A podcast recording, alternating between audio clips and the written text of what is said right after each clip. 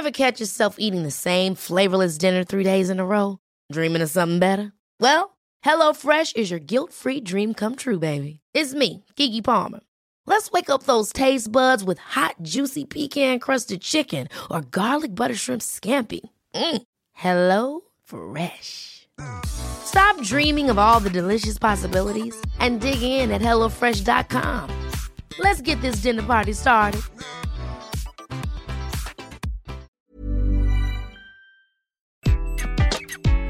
Bonjour, dans cet épisode, je vais vous donner quelques trucs pour optimiser votre temps et éviter la surcharge de travail. Je suis Gaël Châtelain-Berry, bienvenue sur mon podcast Happy Work, le podcast francophone audio le plus écouté sur le bien-être au travail. Alors, c'est quoi la surcharge de travail? Oui, cela peut être effectivement d'avoir trop de dossiers à traiter en même temps.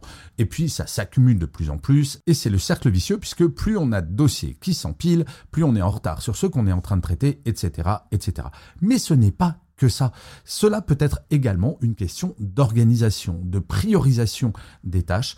Par exemple, certaines personnes, et peut-être vous, peuvent avoir tendance à traiter le dernier dossier arrivé. Je suis en train de travailler sur un dossier, un mail de mon boss arrive qui me demande immédiatement de faire cette tâche, je la fais, je me mets en retard sur le dossier précédent, et bref, c'est un cercle vicieux.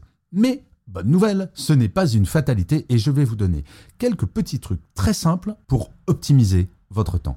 Tout d'abord, trois techniques très simples. La première, c'est la célèbre méthode Pomodoro. En fait, l'idée est de faire une pause de 5 minutes toutes les 25 minutes. Alors vous allez me dire, non mais Gaël, si je fais des pauses sans arrêt, je ne vais pas travailler plus. Eh bien, paradoxalement, ce n'est pas que vous allez travailler plus, mais vous allez travailler mieux. Car notre cerveau ne peut pas être à 100% de ses capacités en permanence. En faisant une pause de 5 minutes toutes les 25 minutes, vous rechargez votre cerveau pour qu'il soit à 100% de ses capacités et vous allez gagner en productivité. Et pendant cette pause, vous pouvez vous dégourdir les pattes, vous pouvez boire un café, bref, vous aérez l'esprit. Et cette méthode, je l'applique depuis des années, je peux vous le garantir, cela fonctionne. La deuxième méthode, c'est ce que j'appelle la méthode des 2 minutes. En fait, si une tâche prend moins de 2 minutes, il faut la faire immédiatement. Pourquoi? Parce qu'il n'y a rien de pire dans une journée quand vous allez consacrer une, deux ou trois heures à écluser toutes ces petites tâches que vous avez repoussées en vous disant Oh non mais ça c'est pas pressé, je le ferai plus tard. Mais à force de dire cela, cela ne va pas être une tâche de deux minutes que vous aurez à faire, mais ça sera 10, 20, 30, 40 tâches.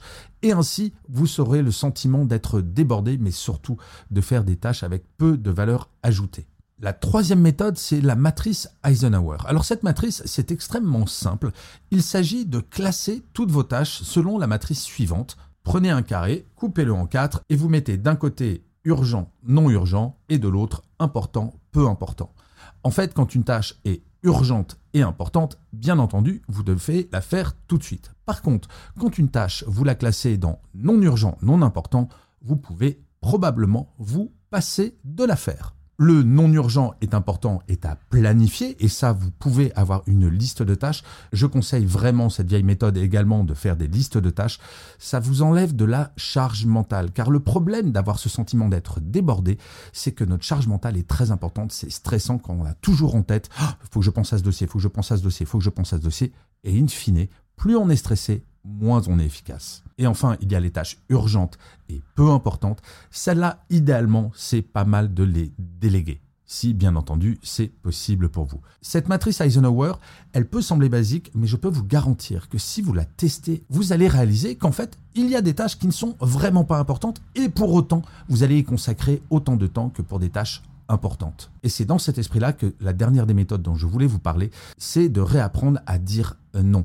Quand quelqu'un vous demande quelque chose, vous n'êtes pas obligé de dire oui en termes de délai systématiquement. Or, dans notre culture, on a un peu le sentiment que pour être un bon professionnel ou une bonne professionnelle, dire oui absolument à tout, cela montre à quel point on est efficace. Et faire vite les choses, cela montre à quel point on est impliqué.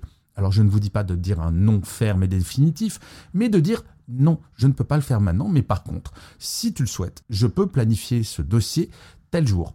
Et vous constaterez, comme je l'ai fait quand j'étais en entreprise, avec beaucoup de surprises, eh bien cela fonctionne. Si vous dites un non positif, c'est-à-dire non pas maintenant, mais oui pour plus tard, vous allez voir que les gens vont trouver cela extrêmement professionnel. Et bizarrement, les délais vont être beaucoup plus longs que ce que vous auriez proposé initialement. Car la notion d'urgence, il faut bien savoir que c'est quelque chose de totalement subjectif. Pour une personne, quelque chose d'urgent, ça va être à faire dans l'heure. Pour d'autres, ça sera dans la journée ou dans la semaine. Et c'est pour cela qu'il est important de préciser avec vos collègues, avec votre manager, quelle est la notion d'urgence pour ces personnes. Enfin, je voulais parler de quelques outils que vous pouvez utiliser pour optimiser votre temps. Alors bien sûr, il y a les outils de gestion de projet. Je pense à Trello ou Asana. Mais il y en a beaucoup, beaucoup d'autres. Cela, ça va vous permettre de décomposer vos projets et de mieux les gérer. En effet, quand vous attaquez à un projet, on peut avoir le sentiment d'être débordé parce qu'on voit la fin du projet. C'est exactement comme si vous attaquez à un escalier de 25 000 marches et vous regardez tout en haut. C'est un petit peu déprimant. Par contre, les outils de gestion de projet vont vous permettre de décomposer et vous allez marcher uniquement trois marches un jour, six marches le lendemain, trois le surlendemain. Et tout de suite, vous allez voir que votre niveau de stress et votre charge mentale va baisser et vous allez gagner en efficacité. Ensuite, il y a des outils qui sont super, c'est les outils de suivi de temps. Je pense à Rescue Time ou Par exemple. Ces outils vont vous permettre véritablement d'optimiser votre temps en sachant exactement ce à quoi vous pouvez attribuer du temps et ce sur quoi vous perdez du temps actuellement. Regardez par exemple le temps que vous passez à traiter vos emails.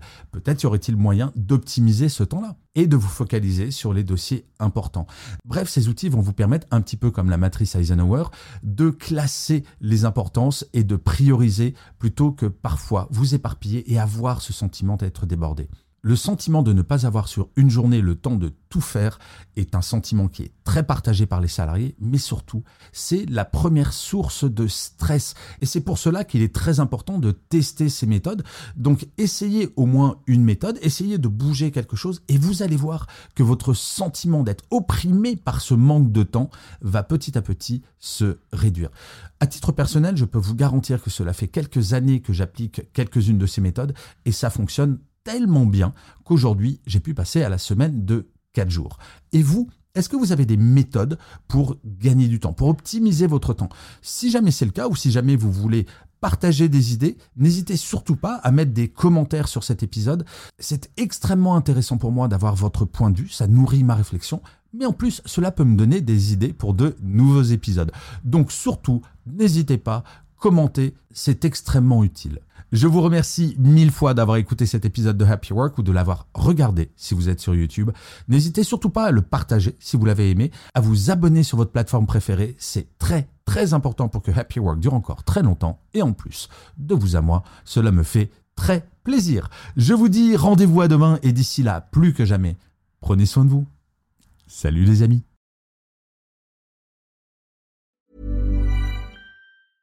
Ever catch yourself eating the same flavorless dinner three days in a row? Dreaming of something better? Well, HelloFresh is your guilt-free dream come true, baby. It's me, Kiki Palmer. Let's wake up those taste buds with hot, juicy pecan-crusted chicken or garlic butter shrimp scampi. Mm. Hello Fresh. Stop dreaming of all the delicious possibilities and dig in at HelloFresh.com. Let's get this dinner party started.